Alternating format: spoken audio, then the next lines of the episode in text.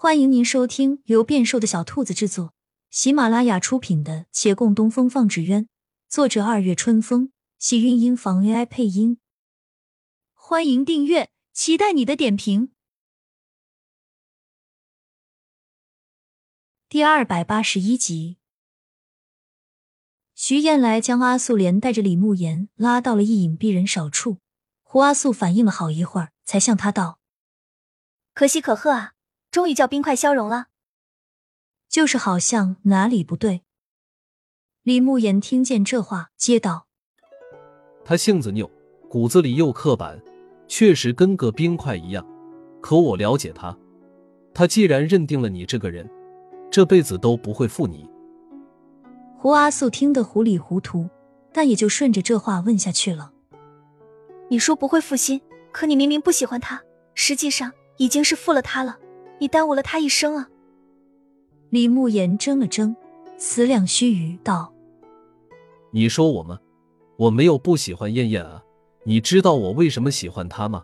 因为她像我。我年少时就想自己能够飞檐走壁，仗剑天涯。对了，还必须要有一袭红衣在风中翻舞，那才是侠女的样子。可是家中管束严苛，我到底还是与大多数女子一样。”大门不出，二门不迈，做父母眼中的温顺人，嫁一和善人家，相夫教子，直到他长大成人，再为他寻一个同样温顺的女子。这样我的一生就过完了，那个女子将要替代我，继续这样的人生。可我骨子里就还是有着那一口气，我是得为他寻个温顺女子，但我想要那女子有自己的事情做，是可以抛头露面的。这不是为了我儿子，只是不想那女子复刻我的生活。寻来寻去，后来我碰见燕燕，见着她，我却发现那些要求就全都靠边了。这时候便也知道，心里再多的规矩，都可以为此一人作废。要说慕言父，你也不全对，这其中多半是我的错。他转身拉起徐燕来的手，我替慕言补偿。我会将你当做我亲生女儿一般，只要我还活着，会尽最大能力。不过，你听我一句话，慕言对你万般不好，但有一点我认为是对的，他不希望你为了他变成另外一个人，心中有爱，不应该是唯唯诺诺的样子，相反，应该更自信、更勇敢。你是要与你爱的人共同成长进步的，而不是为他牺牲自己的啊。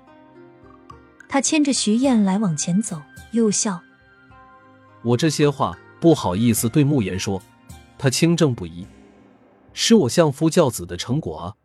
要是叫他知道这些不守陈规的话，该对我有微词了。我有时候憋得慌，就在纸上把这些话写写画画。现在好了，已经跟你讲了，那些纸笺回去我得烧掉，免得叫慕言看到。”徐燕来想说什么。但他喉咙有些涩，话到嘴边又吞了回去。他想说：“你那些指尖，可能前几日已经被你儿子给烧掉了。他无意中翻出来的，也很有可能全都看见了。好像就是那之后头疼的更厉害了吧？”但他其实说不清楚到底该不该用“已经”二字。不知这位已故的母亲究竟回来到了什么时候？也不对，眼前的不是李老太太。只是李慕言故去的人不会回来，方才的所言所语都是李慕言无意识的模仿。可到底是说了徐燕来未曾听过的话，写下的字也叫李慕言都看到了，似乎是冥冥注定，当初没来得及留的遗言，还是以这样的方式叫二人知晓。他握了握拳，也便明白失去自我的爱是不会得到眷顾的，与其打着爱而不得的招牌顾影自怜。不如让自己变得值得被爱。胡阿素也终于弄清楚了来龙去脉，小声对徐燕来道：“本来就该是这样，所以我说啊，你没把自己想要的和对方能给的想得明明白白，就不该成婚。当初劝你你不听，不过算了，其实你碰上他，也不算十足不幸。他虽然无情，但是有意，我看还是赶紧把他带回县衙吧。再不走，大家又要说三道四了。”不说他脑子有病，也会说你这祸水名副其实。徐燕来回过神来，同意他的话，连哄带拉，终于叫李慕言调转了头。三人刚到小巷入口处，转眼瞧见有个人行色匆匆的往这边走，也是熟人。胡阿素喊了声：“陈大掌柜，这是去哪儿啊？”